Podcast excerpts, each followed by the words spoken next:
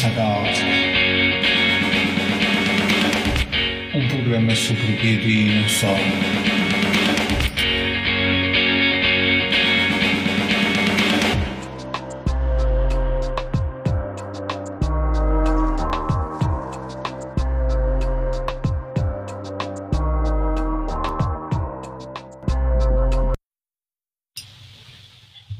Muito bem, iniciamos mais um episódio do nosso podcast. Nosso convidado é o Alberto Pessoa. Tudo bem, Alberto? Tudo jóia. Tudo bom, Sérgio? Obrigado. Olha, Alberto, podias falar um pouco da tua relação com a HQ, a banda desenhada? Bom, eu comecei a produzir HQs, né, a banda desenhada, assim, primeira publicação de fato foi em 2002, né? É, eu publiquei numa antologia brasileira chamada Front, né? E a minha primeira HQ BD, né? É, Chama-se Enxugando Gelo, uma HQ curta de três páginas, mas foi o meu debut, né? É, no mundo dos quadrinhos enquanto publicador, né? É, aí no caso da pesquisa, é até engraçado isso, porque tudo, tudo 2002, 2003 foi o ano para tudo, né? Porque a minha pesquisa também começa entre 2002 e 2003, né? Que é quando eu, eu termino a minha licenciatura em artes e vou fazer um trabalho voluntário numa escola pública e aí eu percebo que eu posso utilizar as histórias em quadrinhos na educação. E aí eu entro no mestrado da Unesp, que é uma universidade pública aqui de São Paulo. Aí começou a desenrolar tudo e até hoje estou aí tentando contar histórias e escrever sobre histórias, né? Histórias em quadrinhos. Uhum.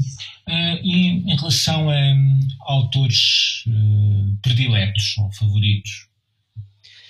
Bom, é, é, é interessante você colocar isso porque por exemplo, autores favoritos, quando a gente vira pesquisador, meio que diminui um pouco isso, né? Porque a gente passa a ler de tudo, né? Então a gente acaba olhando mais com uma visão crítica, né? Mas o que eu, o que eu posso te dizer é que hoje em dia eu venho lendo muita coisa do Garth Ennis. E eu gosto muito da parceria do Garth Ennis com o Steve Dillon. Eu acho que o Steve Dillon, enquanto desenhista, narrador, ele consegue é, é, captar o que o Garth Ennis escreve, né? Então, atualmente eu venho colecionando aquela série dele, o Preacher. Uhum. Um, em, em, relação um, a, a, a, projetos e a publicações uh, tuas, podias falar uh, de alguns de, desses teus projetos? Não, sem dúvida. É, na verdade, é assim, né? É, você sabe melhor do que ninguém que é, o, nós somos, né, digamos assim, autores que eu considero como autores underground, né? Então, a nossa publicação, ela, ela, como ela não é comercial, eu diria que ela é uma publicação experimental. Então, desde 2002, eu fui indo por essa linha de fazer mais publicações experimentais, HQs curtas, HQs com técnicas diferentes. E dentro dessa estrutura né, de experimentação, eu publiquei em muitos lugares. Então, publiquei na França, publiquei em Portugal, publiquei nos Estados Unidos, em diversas coletâneas. E chegou um momento, em 2013, né, que eu falei: ah, eu gostaria de publicar é, essas HQs experimentais num, num formato álbum. Então, em 2013, eu publiquei meu primeiro, minha primeira coletânea individual, chamada Medo, né, que é uma coletânea de quadrinhos de terror. Historinhas curtas, né, que eu pude experimentar bastante. Na época, eu estava muito envolvido numa pesquisa em torno de um artista chamado Flávio Colim. E publiquei, né? Tive um resultado que eu achei interessante, tudo mais. Conheci é, editores, conheci pessoas, conheci você, né, também, uhum. que foi muito, muito importante para minha carreira. É muito importante para minha carreira publicar na H-Out. E aí em, mil, em 2015 eu fiz o meu pós-doc, que depois do doutorado você faz um, pós-doutoramento, né? Que esse seria o termo, né? E aí eu trabalhei nesse pós pós-doc em sociologia com narrativas de prostitutas do interior aqui da Paraíba. Várias histórias, né? E aí eu resolvi transformar esse, esse, montante de histórias numa história ficcional, com base em fatos reais, num álbum, num grande álbum, né? Então eu fiz um álbum que acho que foi mais de 100 páginas, umas 110 mais ou menos, com o nome Primas, que aí narra a história de Rosa, né? Que seria uma personagem que é um montante, é um desse fragmento de várias narrativas de, dessas prostitutas, né? Então faço uma história mais dramática, né? De cunho social e tudo mais. E é, foi meu primeiro álbum, de fato, né? Esse álbum eu publiquei em Portugal, publiquei aqui no Brasil e publiquei nos Estados Unidos também. E assim, foram três anos de, de trabalho árduo, né? E é até engraçado, porque quando você chega no alto da montanha, né, digamos assim, para mim foi o ápice. Né, publicar esse álbum para mim foi do tipo, ah, enquanto pesquisador cheguei e, e, autor de quadrinhos cheguei no meu ponto, né? E aí quando eu cheguei nesse alto da montanha, eu me, me questionei, né? E aí, o que que eu faço, né? E aí eu cheguei à conclusão que eu quero voltar pro básico, né? Então eu quero voltar a fazer as minhas historinhas curtas, historinhas de terror, né? É, voltar nesse, nesse ritmo, né? Porque eu consigo ter mais experimentação. A ideia de fazer histórias longas, é, apesar de ser uma, uma constante, né, digamos assim, entre os autores, eu tô indo um pouco na contramão. Eu tô querendo fazer histórias mais curtas e experimentar novas técnicas. Vou te dar um, dar um exemplo. Faz uns três anos que eu não mexo com guache, que eu não mexo com pintura. E eu gostaria de fazer uma HQ pintada por exemplo, né?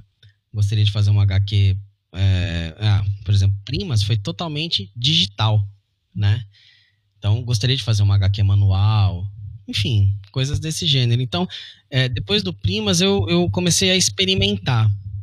E aí eu tive algumas experimentações. Então, vou te dar um, um exemplo aí para eu não me alongar muito, né? A gente tem um projeto em comum, que é o, o Mancha Maldita, que eu fiz uhum. todo ele em, em é, páginas de quadrinhos em miniatura. Queria trabalhar com pequenos formatos há muito tempo e aí e, e explorar, né, o quanto esse pequeno formato ao ser vetorizado, né, e, e, quais são as quais são as possibilidades que eu tenho com ele. Então, com Mancha Maldita eu venho fazendo isso. HQs pequenas, escaneio, vetor, é, faço a vetorização e vejo o efeito essa, esse acaso me interessa, né? É, fiz também um, um, projeto chamado 365, que é um projeto que durou em torno de um ano e que eu publicava um quadro por dia no Instagram, uma história aleatória. Né? Eu pensava no dia o quadro que eu ia fazer e aí ia se montando um mosaico. E foi interessante que a história nem teve exatamente um final, para falar a verdade mas a, a experimentação do exercício diário e, e, eu achei interessante.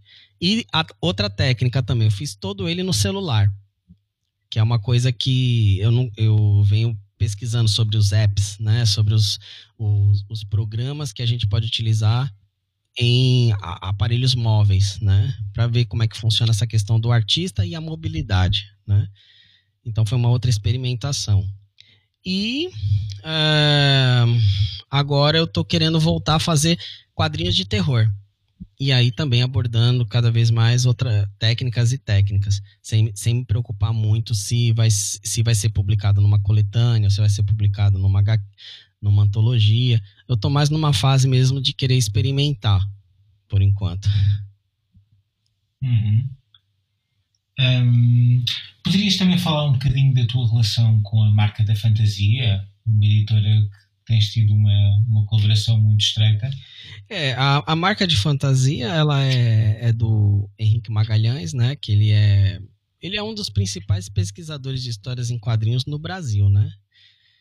E cada vez mais a gente está com um laço estreito. É até interessante você comentar isso, porque hoje a gente. Hoje, hoje mesmo, a gente firmou uma parceria com a revista acadêmica que é a Imaginário, que é uma revista que publica né, pesquisas em histórias em quadrinhos e eu vou fazer parte da editoria dessa revista. Então vai ser ainda mais uma parceria que eu vou estar tá fazendo com a, com a marca, né?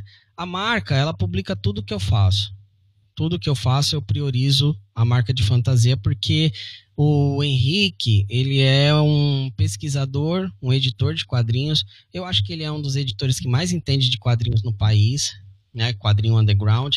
Então, quando ele me convida, né, a gente fazer um projeto junto, eu, eu nem penso duas vezes, né?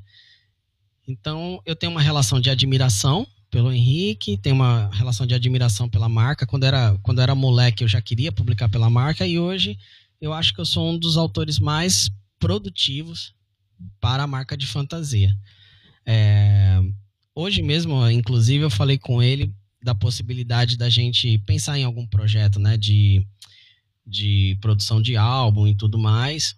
E a gente está com uma HQ aí a ser aprovada aí numa antologia e que, eu, que ele escreveu comigo, né? E vamos ver o que, que acontece. Uhum. Seria interessante. Olha, hum, hum, tu também tens outra vertente, inclusivamente uh, chegaste um, a escrever alguns artigos para a Galt. Uh, podias falar um pouco do, dos artigos que tu escreveste para o, para o site da Galt, onde falaste, nomeadamente, de, de algumas personagens da Marvel.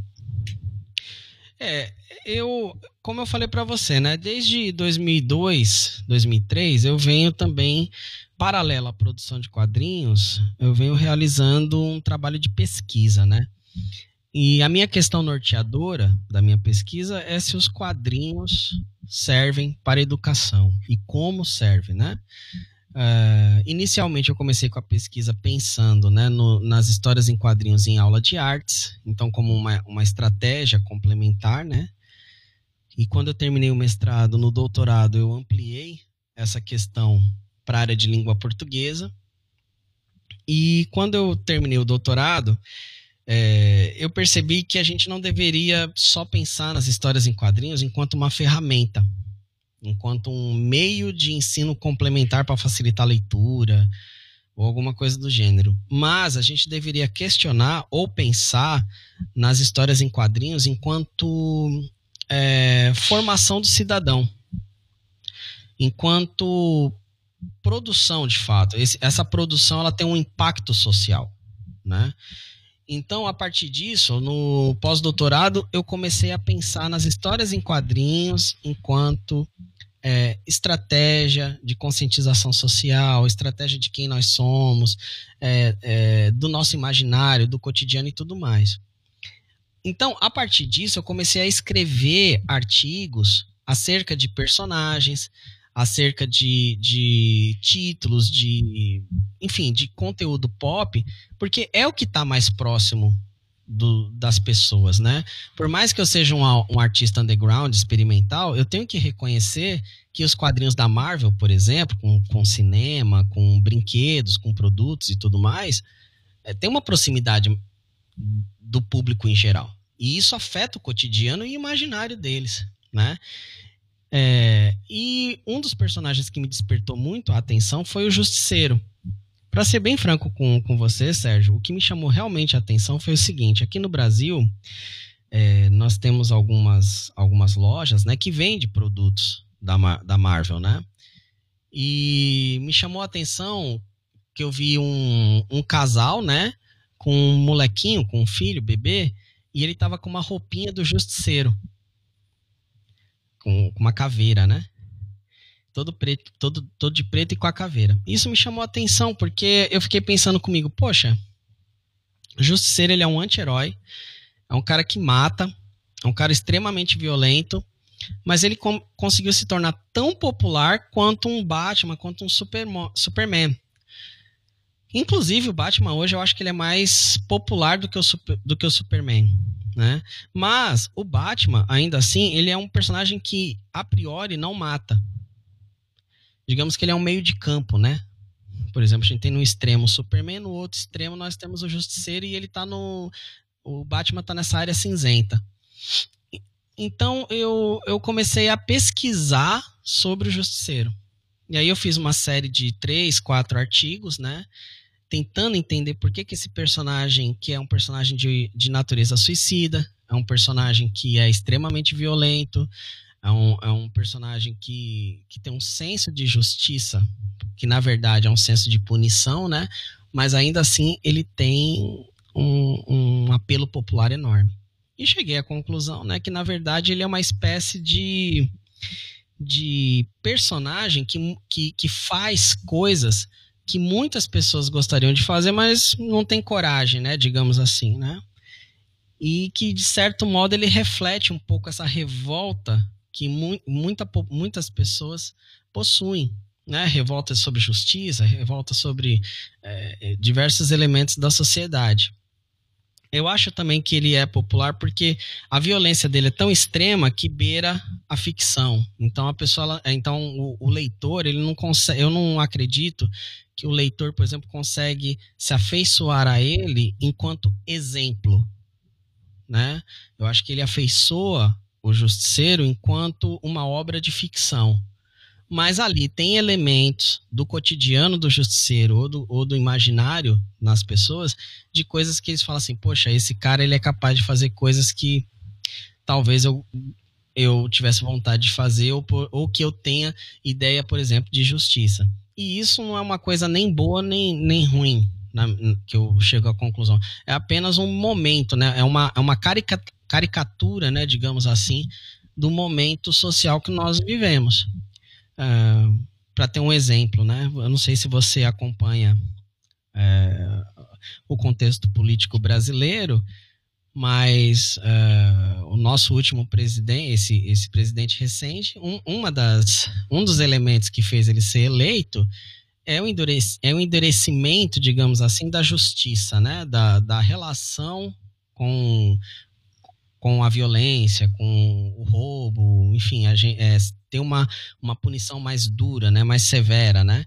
E ali a gente encontra traços de discurso, por exemplo, que a gente vê no Justiceiro, né?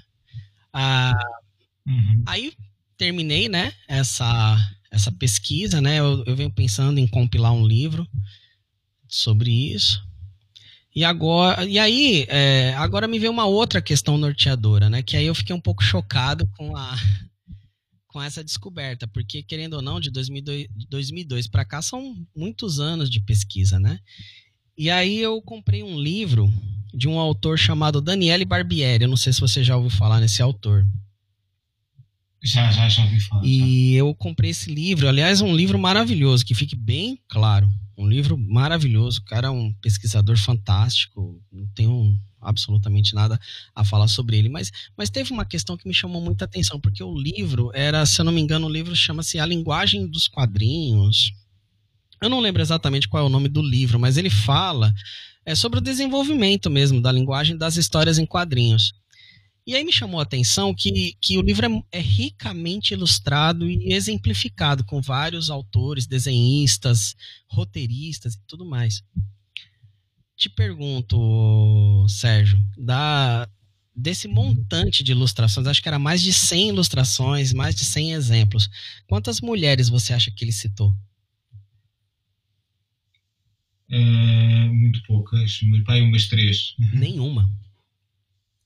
Nenhuma. Nenhuma. E assim, eu fiquei. Eu, eu, eu fiquei um pouco. Eu, eu fiquei um pouco chocado pelo fato de não citar nenhuma. E aí eu fui. Aí eu pensei comigo, peraí, deixa eu dar uma olhada em outros livros, né? Aí eu vi Álvaro de Moya, é, Thierry Grostein, é, Will Eisner mesmo. Ninguém cita mulher. Uhum. Ninguém. E aí você fica um pouco pensativo, assim, você eu fiquei, né? É, pensei comigo, ué, nenhuma mulher contribuiu com os quadrinhos na história. Porque hoje em dia a gente vê muitas mulheres produzindo quadrinhos. Inclusive, atualmente, teve uma escritora que ganhou, foi a primeira escritora roteirista que ganhou o prêmio Eisner de, de melhor roteiro e tudo mais. E, e tem um, um estereótipo, tem um senso comum que parece que as mulheres começaram a escrever quadrinhos agora. E isso não é verdade. Então isso me chamou a atenção e eu venho pesquisando, venho tentando, né, digamos assim, criar uma linha narrativa é, das criadoras, das autoras de histórias em quadrinhos. E aí você se surpreende. Tem, eu tenho algumas surpresas, digamos assim.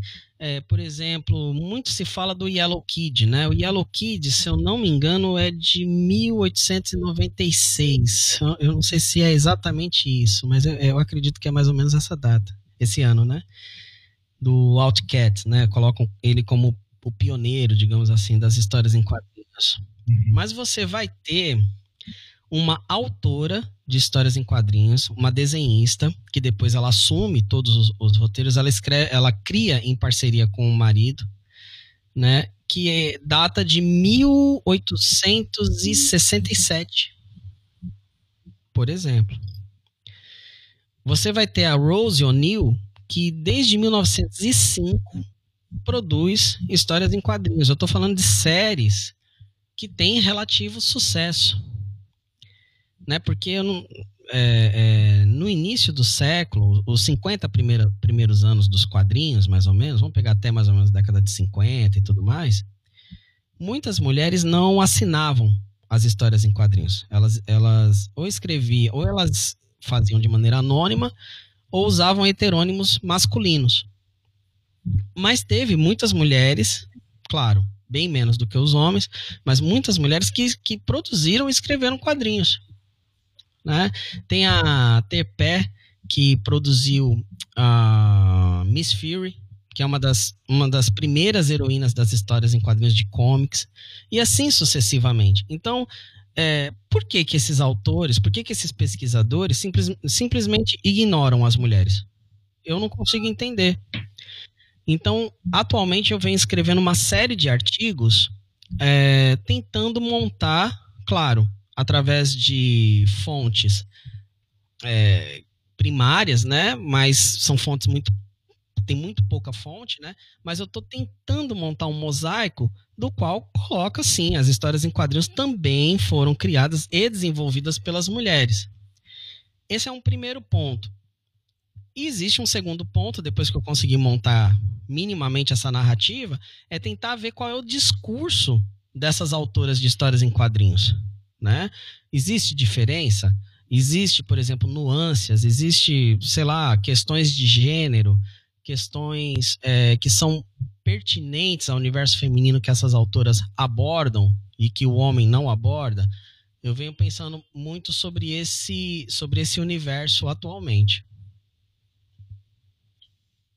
Uhum. É, é, é, um, é um tema bastante interessante e dá para descobrir uh, aspectos muito curiosos que, não, que se calhar não tínhamos bem noção, até havendo essas figuras desconhecidas, Uh, acaba por ser curioso. É, porque na verdade o que acontece é o seguinte, assim, é, é na verdade até demonstra é, uma, um preconceito, né, que existe entre a comunidade de, de pesquisadores de histórias em quadrinhos. Uma coisa é você escrever pouco ou proporcionalmente, né, acerca da produção feminina, que na verdade houve um crescimento mesmo. Se você pegar os quadrinhos contemporâneos hoje e comparar, sei lá, com 20, 30 anos atrás, existe um crescimento exponencial. Isso é uma coisa. Outra coisa é simplesmente tirar da cartografia, né, da história das histórias em quadrinhos a mulher, que é isso que ocorre, né? Então, digamos assim, que eu estou tentando, de alguma forma, né, é, é, é, é, resgatar essas autoras. Né? Lógico que eu não quero ser o herói nem nada disso, mas eu acho um absurdo que os, que os pesquisadores de histórias em quadrinhos, e eu não estou falando de pesquisador raso, estou falando de grandes pesquisadores, simplesmente não trata de uma mulher sequer, como se não existisse. E isso, com certeza, é uma questão de gênero, né? Uhum. Olha, eh, em relação a, a, projetos futuros, o que é que podes dizer? Bom, é, o meu projeto futuro, para ser bem, bem franco com você, agora é, é um projeto menos ambicioso, sabe, sabe, Sérgio? Eu, eu confesso para você que assim, a sensação que eu tenho é que quando eu publiquei Primas e terminei o, o pós-doutorado, eu cheguei no máximo que eu podia chegar, assim, em termos de ambição, né? E quando eu cheguei lá em cima, eu percebi que eu o que eu gosto é mais simples. Quadrinho é prazeroso. Quadrinho para mim é um prazer. É uma maneira de me expressar, uma maneira de experimentar. E quando eu faço projetos muito ambiciosos, eu sofro. Por exemplo, Primas foi um sofrimento para fazer. Foram três anos refazendo, revivendo, é, revendo. É um sofrimento. Então, eu estou tentando fazer o que um grande mestre dos quadrinhos brasileiros faz, que é o Júlio Shimamoto. Ele me disse uma vez, eu tenho a honra, né, de ter ele como amigo. Ele já ele tá, ele tá completando esse ano 80 anos e ele publica desde 1958. Então eu acho que ele sabe um pouquinho. Acho que ele sabe o que ele está falando.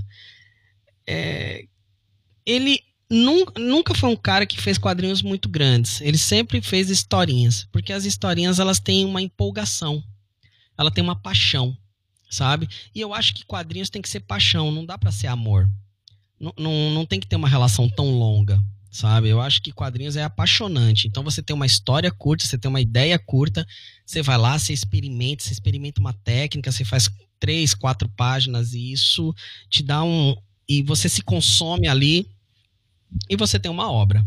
Então eu estou tentando pensar nisso, sabe? Fazer histórias curtas, técnicas diferentes e curtir isso, né? E em relação à pesquisa, eu quero fazer essa pesquisa dos quadrinhos femininos. Eu acho que é importante. É importante, inclusive, para mim, como, como pesquisador. Eu acho inadmissível que até hoje eu não. Eu, particularmente, não tenha prestado atenção nessa negligência. Né? E depois que eu terminar. E depois que eu terminar essa pesquisa, eu quero fazer a biografia do Júlio Shimamoto que é um autor de quadrinhos, como eu falei, ele completou 80 anos esse ano. É um quadrinista extremamente experimental. Para você ter uma ideia, ele faz quadrinhos tipo gravura, usa tinta esmalte, ele faz quadrinhos como se fosse estilogravuras, enfim, ele tem toda uma experimentação que me interessa. Então eu devo fazer uma biografia sobre esse autor do qual eu admiro demais. Uhum. Eh, deve ser, espero depois poder ver, ou neste caso ler uh, o trabalho. Um, olha, Alberto, uh, muito obrigado pela tua entrevista.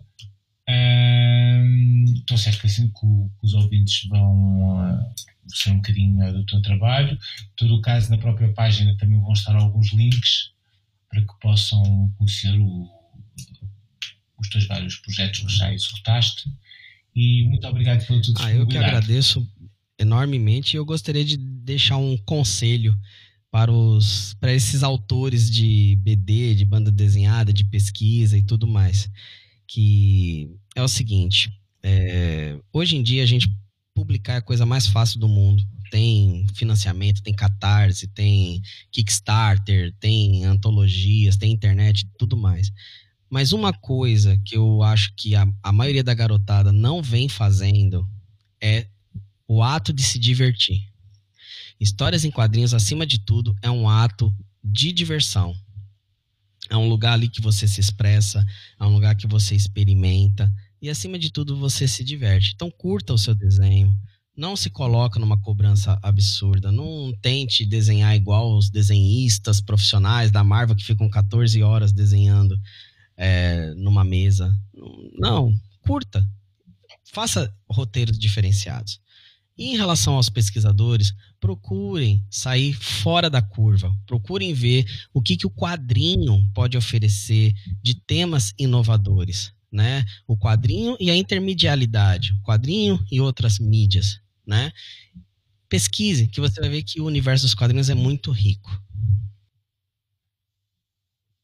Uhum. Bem, terminamos com um sábio conselho. Muito obrigado então. Até breve.